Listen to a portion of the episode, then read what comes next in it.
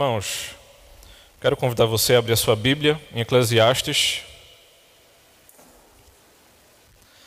capítulo 10.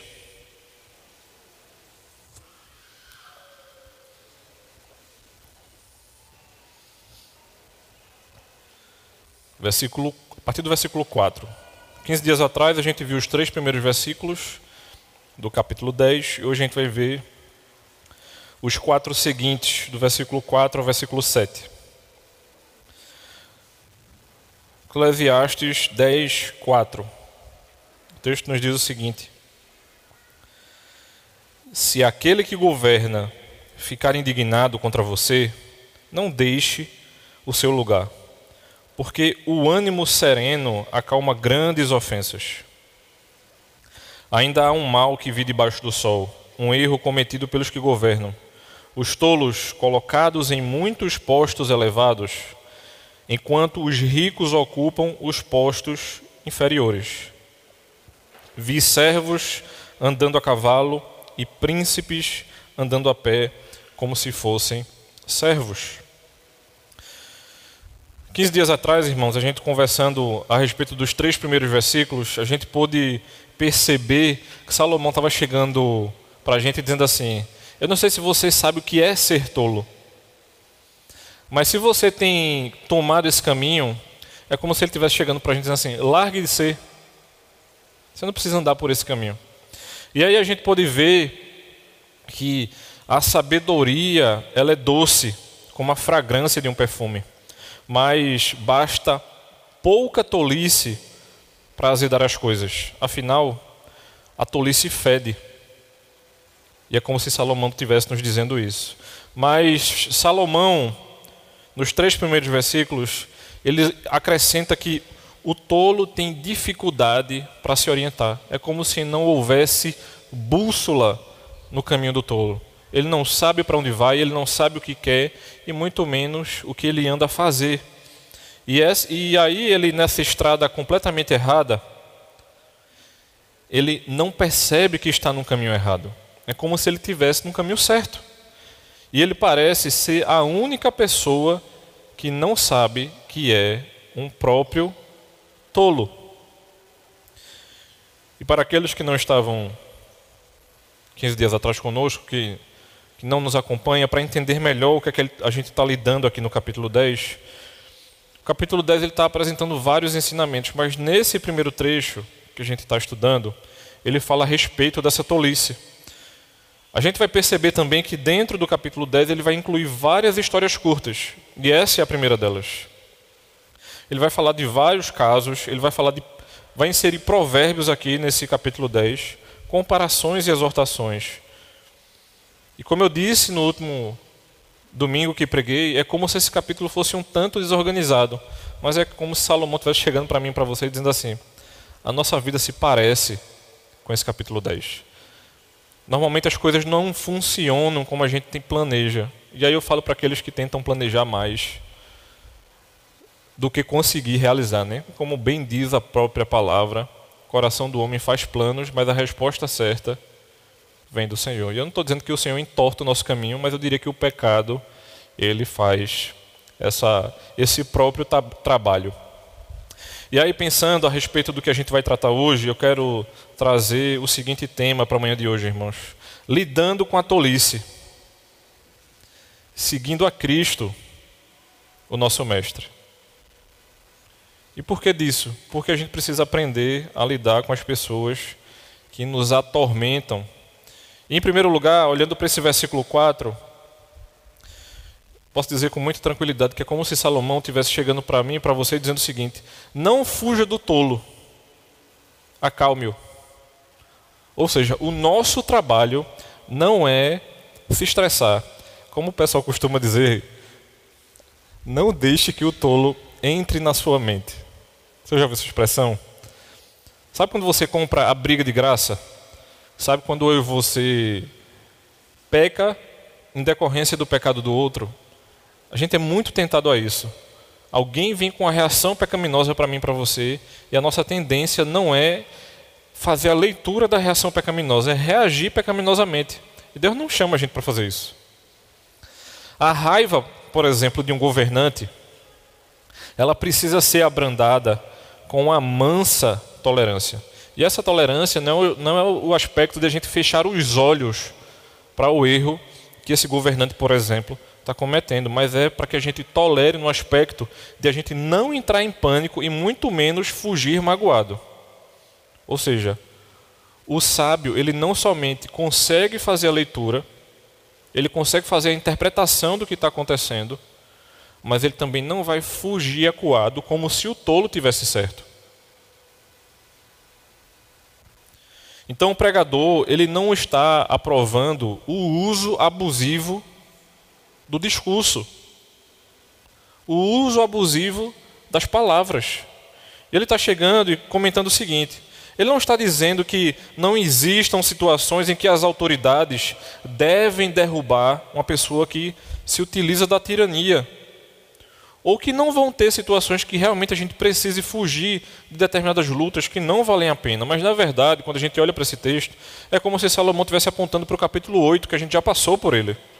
capítulo 8, no versículo 3, ele diz o seguinte: é como se ele estivesse sugerindo que em determinadas situações devemos fugir. Mas aqui no capítulo 10, o pregador está dizendo que normalmente a melhor opção ou a melhor reação a raiva é permanecer firme. Não fugir, permanecer calmo e não se irritar, coisa que normalmente a gente não consegue fazer. Eu diria que é muito, muito mais fácil a gente parecer um tolo do que a gente parecer um sábio, justamente porque a gente não sabe lidar com os nossos instintos. Então, irritar-se com determinadas situações só piora a situação. Quando a gente olha para determinadas coisas que acontecem, é como se chegassem para a gente e dissessem o seguinte: é melhor ter apenas uma pessoa com raiva do que duas. Ou como bem conhecemos o ditado, né? Quando um não quer, dois o quê? Dois não brigam. Mas eu diria que o raciocínio melhor é esse. Não é você fugir da briga, mas é justamente você não se entregar a essa irritabilidade de graça. E eu diria que é muito mais fácil lidar com pessoas que se irritam silenciosamente do que com pessoas que normalmente a gente consegue visualizar rápido que ela se estressou. Porque normalmente pessoas que se irritam, elas são mais difíceis de lidar. Mas eu diria, se você se irrita silenciosamente, eu diria que você vai possivelmente tem um problema de saúde mais rápido. A gente muitas vezes não, não pensa nisso, né? Saindo aqui um pouco de Eclesiastes e indo lá para o Novo Testamento, o apóstolo Pedro, nas suas cartas, ele vai tratar a respeito desses mesmos problemas. Na primeira carta, ele vai dizer o seguinte: ele instrui os cristãos a se submeterem às autoridades, a se submeterem a governantes, mesmo quando essas perseguiam a igreja, porque ao fazer boas obras, a igreja sofredora faz emudecer a ignorância dos incessados. Quando a gente olha para esse texto aqui e muita gente interpreta esse texto errado, não significa que a igreja vai ficar o tempo inteiro de braço cruzado. O que Pedro está tratando aqui é o seguinte: a gente deve ter uma atividade sábia. E essa atividade sábia vai imudecer os líderes que tentam mostrar para a gente como a gente deveria funcionar. Mas até onde eu sei, governo é governo e igreja é igreja. Governante nenhum dita o funcionamento de igreja. Porque não foi proposto a ele trazer esse tipo de, de aspecto. Não está dentro da sabedoria dele tratar a respeito disso. Mesmo que ele seja um cristão. Porque dentro daquilo que Deus propõe na Sua palavra, é a igreja que diz como a própria igreja funciona. Uma outra questão que Pedro vai tratar também aqui a respeito é quando ele instrui os servos a respeitar os seus mestres. Na mesma carta, na primeira carta de Pedro, no capítulo 2, ele vai dizer que, mesmo quando eram injustos, pois é louvável suportar a injustiça. Ele está tratando justamente dessa reação. Ou você acha que quando Paulo lá na carta a Filemão diz assim: Eu espero que você, Filemão, lembre que eu sou seu pai na fé. Ele está dizendo o seguinte: Não se rebaixe, porque o seu servo converteu, foi convertido, e dentro dessa conversão ele já sabe o que eu tenho falado a ele. Então será que aquela pessoa que era tola e agora se tornou sábia, e você que é sábio vai se rebaixar a tolice? É isso que Paulo estava dizendo a Filemão.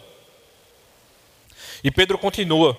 Ele diz: ele instruiu as esposas para que se submetessem aos maridos, mesmo quando estes não eram cristãos. Para quê? Para que por meio de uma conduta pura e respeitosa, elas pudessem conquistar o coração do marido. Para quem? Para Cristo. É um outro texto muito mal interpretado.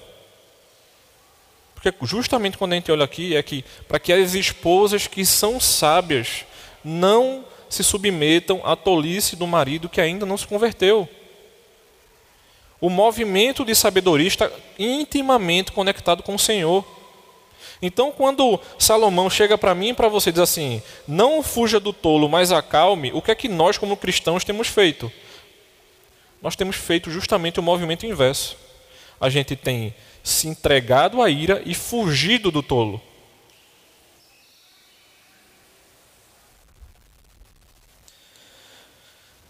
Nos versículos 5 e 6, irmãos, que é o segundo ponto do texto,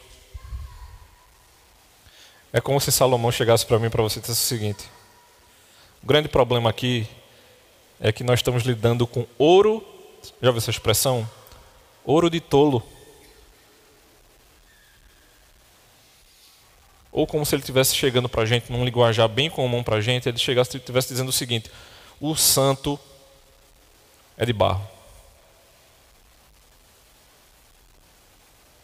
Lutero vai comentar o seguinte a respeito desse texto: Assim como as moscas mortas estragam os melhores ungüentos, assim sucede com os melhores conselhos do Estado, no Senado ou na guerra. Aparece algum malandro perverso e estraga tudo. Isso é bem a cara de Lutero, né? Para quem não sabe, Lutero ele não tinha medo nenhum de dizer determinadas palavras porque ele sabia quem ele estava cutucando. Então, erros na liderança, o que é que vai acontecer? Vão produzir um mal na sociedade. E o texto fala de pessoas com recursos financeiros que não têm o poder de usá-los para o bem comum. Por que Salomão está falando a respeito disso? Porque ele vai usar o exemplo de que príncipes estão caminhando e servos estão em cima do cavalo no versículo 7. Mas um pouquinho antes, que é justamente onde a gente está tratando aqui, ele está dizendo o seguinte: as pessoas que são boas administradoras e por isso se tornam ricas, ou seja, as pessoas que têm a capacidade de administrar, não estão nos lugares que deveriam estar. Mas por conta de movimentos tolos, pessoas tolas são colocadas em cargos que não deveriam estar. E por que isso acontece? Não precisa explicar muito isso, né? Porque a gente sabe que existe um movimento de interesse que, no final das contas, quem vai sofrer a consequência somos nós que somos o povo. Então, Deus permite. Por que será que Deus permite tal tipo de insensatez?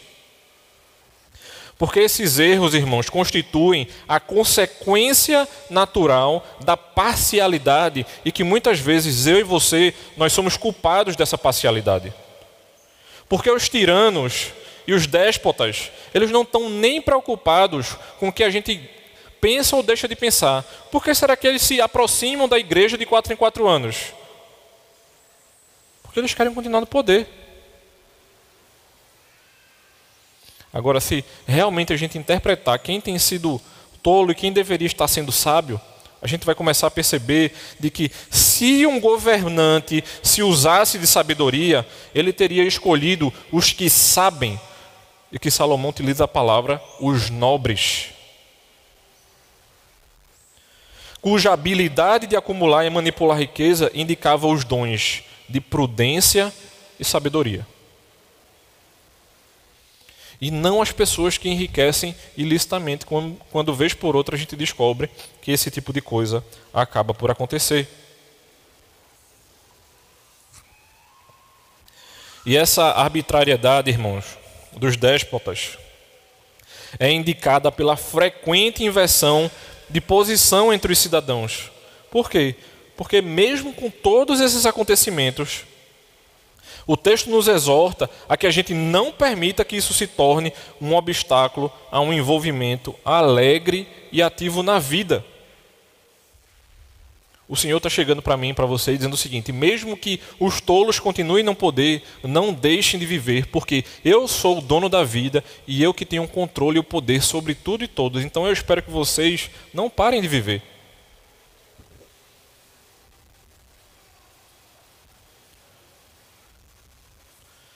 E aqui eu não quero discutir A ou B, irmãos. Mas eu quero fazer você começar a enxergar determinados movimentos que acontecem. Não é a defesa de um candidato ou de outro, mas o que muitas vezes eu e você compramos. Tinha um presidente nos Estados Unidos, o presidente cai. Entra um outro, a pandemia some nos Estados Unidos. Não morre mais ninguém nos Estados Unidos.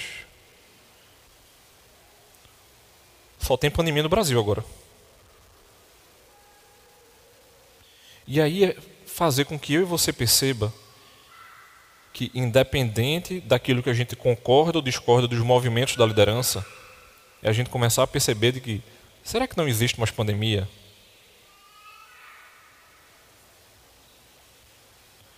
Ou só existe pandemia no Brasil? Ou não tem gente adoecendo e morrendo ainda nos Estados Unidos?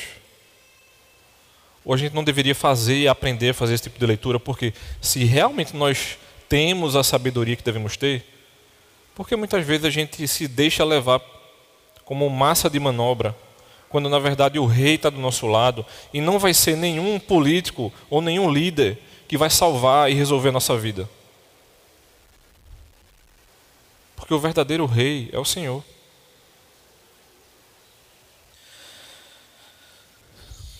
E aí Salomão chega no verso 7 e diz o seguinte para mim e para você, e esse é o terceiro e último aspecto do texto: segue-me, larga a tolice e ama-me. Se Salomão fosse um bom nordestino, ele chegaria para mim e para você na manhã de hoje e dizia o seguinte: Deixe de ser besta, meu irmão. Eu diria que essa seria uma boa expressão para esse texto. Nos tempos bíblicos, os cavalos eram associados ao poder, à riqueza e à autoridade real. A posse de cavalo estava intimamente conectada a um alto e extremo poder. Então, possivelmente, somente os grandes líderes tinham esse tipo de esse tipo de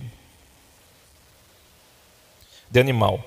E aí o que é que acontece aqui? Se você for para o texto de Esté, no capítulo 6, você vai ver essa mesma imagem. Os servos ou os escravos não costumavam montar cavalos, mas andavam à frente ou atrás dos seus mestres. E isso aqui não é um texto que, digamos assim, confirma ou reitera a questão da escravidão. Isso aqui é uma conversa para um outro momento, mas não, não interprete mal o que está acontecendo aqui. Mas é como se Salomão estivesse dizendo o seguinte: quando a tolice ela assume o trono, tudo é invertido. Servos passam a tomar o lugar dos líderes, líderes passam a tomar o lugar dos servos, os servos montam e os príncipes andam a pé.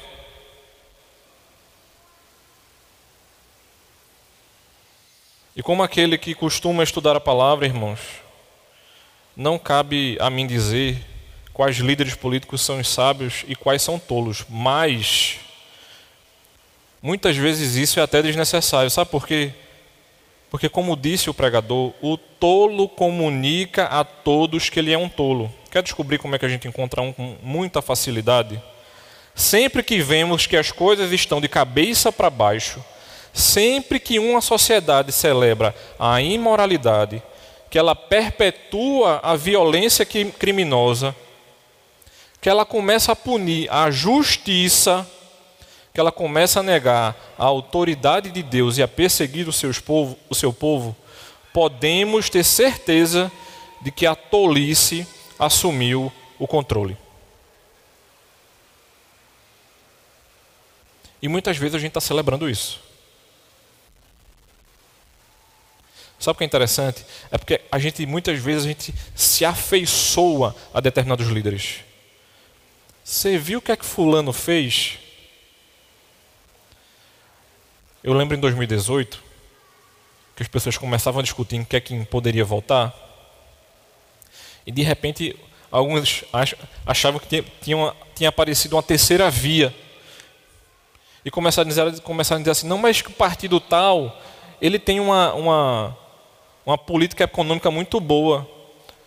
Aí eu olhei para a cara do irmão assim, eu disse, você viu que ele assinou o termo da ONU?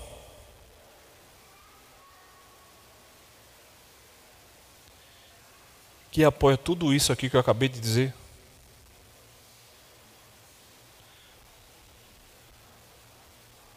Um personagem, irmãos, nunca vai mostrar para gente o que está por trás de qualquer partido ou de qualquer ideologia. Isso é em todos os níveis. Seja o chefe da nossa empresa ou qualquer outra pessoa. E aí surge a importante e seguinte pergunta: como é que a gente deve reagir a isso? A resposta do pregador pode nos surpreender. E ela está justamente no primeiro versículo que a gente acabou de ler, no 4. O versículo 4 diz o seguinte: Se aquele que governa ficar indignado contra você, não deixe o seu lugar, porque o ânimo sereno acalma grandes ofensas. Em vez de fugir da tirania, irmãos, ou de tomar a lei em nossa própria mão, ou de alegar que temos o direito de ficar irritados, ou dizer que não temos a obrigação de obedecer a um governo tolo, o pregador recomenda uma reação calma, quieta, que afaste a ira. Essa é a forma bíblica de lidar com os tolos, não participando da sua tolice, mas começando a viver o caráter de Cristo, que a gente já deveria estar vivendo. Isso é um bom conselho, por exemplo, para funcionários funcionários com um chefe irritado. É um ótimo exemplo para estudantes que têm professores irritados. Continua sendo um excelente exemplo para pais que têm filhos irritados. E ainda assim é um bom exemplo para esposas com maridos irritados ou vice-versa. Maridos com esposas irritadas. É um bom conselho para todas as situações na vida em que alguém de repente se enfurece e em reação nós nos irritamos juntos. O, sim, o simples fato de outra pessoa se irritar não significa que temos o direito de abandonar, por exemplo, um relacionamento. Especialmente se esse relacionamento foi ordenado por Deus e está selado com uma promessa como casamento, por exemplo. A maneira de lidar com a raiva, irmãos, com essa raiva tola, não é ficar intimidado e responder à mesma altura, mas manter a calma, coisa que só podemos fazer pelo poder do Espírito. Quando alguém se irrita, é tentador dizer: acabou, para mim chega. E sim, existem momentos em que os cristãos são chamados a abandonar uma situação ruim no trabalho, ou que temos fundamentos bíblicos para uma separação ou um divórcio, ou que precisamos confrontar uma pessoa irritada para que esse pobre tolo possa buscar a ajuda necessária. Mas abandonar o barco nunca é a melhor opção. Mesmo que nessas situações a gente deva agir com calma e cautela e não com raiva e pressa. Normalmente, a coisa mais sábia a fazer é permanecer firme na situação, permanecer calmo. É parte da estratégia vencedora de Deus para lidar com essa raiva estúpida. Se duvidamos da sabedoria do conselho de Pedro, ou se achamos que é impossível seguir o seu conselho, a gente deve nos lembrar do conselho que Pedro dá. Que será que devemos continuar a servir as pessoas que nos fazem sofrer? 1 Pedro 2,21 diz o seguinte: Pedro disse: Pois que também Cristo sofreu em vosso lugar, deixando-vos exemplo para seguirdes os seus passos. E então ele observa que Jesus fez exatamente o que Eclesiastes nos instrui a fazer. Governantes furiosos se levantaram contra ele. Homens tolos que trataram com desdém, furioso ao ponto de crucificá-lo. Mas Jesus se recusou a abandonar seu posto de serviço ou de combater com raiva a própria raiva. Em vez disso, ele realizou calmamente a obra que havia sido chamado a fazer. 1 Pedro 2,23 diz que quando Cristo, ultrajado, não revidava com traje, quando maltratado, não fazia ameaças. Por meio da sua reação branda, irmãos, Jesus apaziguou grandes ofensas, levando os nossos pecados para a cruz e perdoando a todos os que confiam nele, incluindo alguns dos homens que o crucificaram. Agora, Cristo nos chama a seguir os seus passos. E quem é a pessoa irada ou a tola em sua vida? E como é que você continuará reagindo a ela?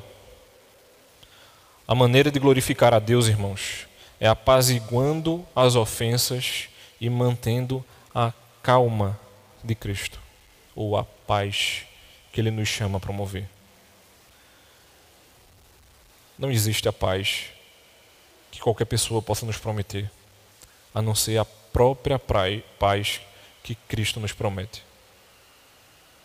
Ou estamos com, ou estamos com essa paz, ou estamos vivendo qualquer outra coisa, menos a sua sabedoria e tranquilidade e se entregando à tolice. Vamos orar? Santo Deus, nos ajuda, Senhor.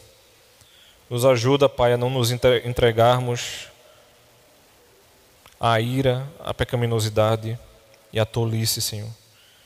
Nos ajuda a interpretar e entender quem são realmente as pessoas que se entregam aos seus próprios desejos e pensamentos e que têm vivido de maneira tola, Deus. Nos ajuda a perceber o teu cuidado sobre nós, a perceber que tu és o nosso Deus e o nosso Senhor sabendo que tu tens cuidado de nós em todo momento, ó Deus. Não nos deixa tentar controlar a nossa vida, mas que o teu espírito nos ajude a entender aquilo que tu queres que façamos, sabendo que a tua sabedoria é a melhor coisa que podemos ter, ó Pai. Nós nos alegramos com isso e pedimos a ti, Senhor, que nos ajude, Pai. Em nome de Cristo é que te oramos. Amém.